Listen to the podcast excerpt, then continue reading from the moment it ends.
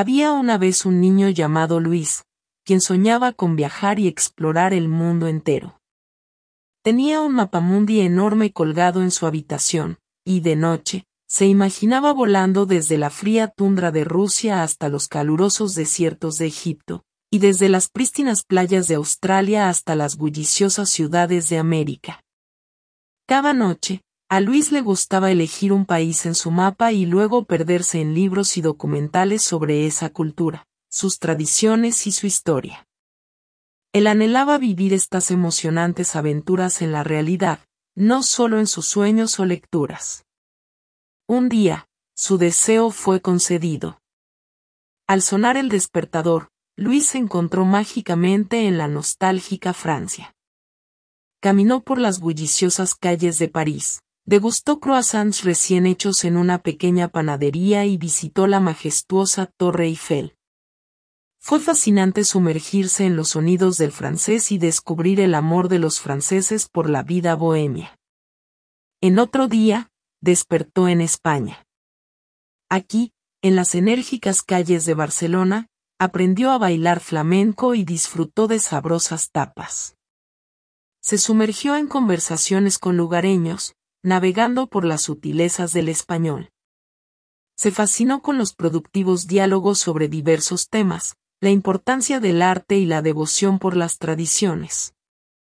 La siguiente parada fue China. Luis quedó cautivado por el intrincado entrelazado de su historia milenaria y las visiones futuristas. Mientras recorría la Gran Muralla, sintió una gratitud abrumadora por poder comprender la complejidad del mandarín y la belleza de sus tradicionales caracteres. Luego, tal como siempre lo había soñado, viajó a la lejana Australia.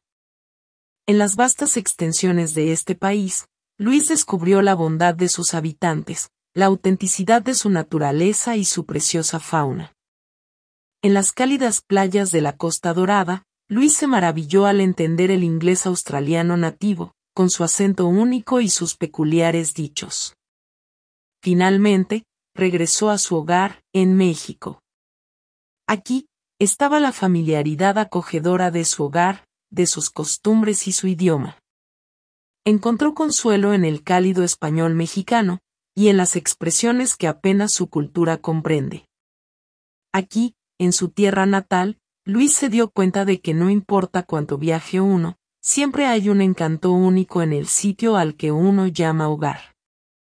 Desde sus viajes, Luis aprendió algo invaluable. Aunque los países y culturas pueden ser diferentes, al final, todos comparten una humanidad en común.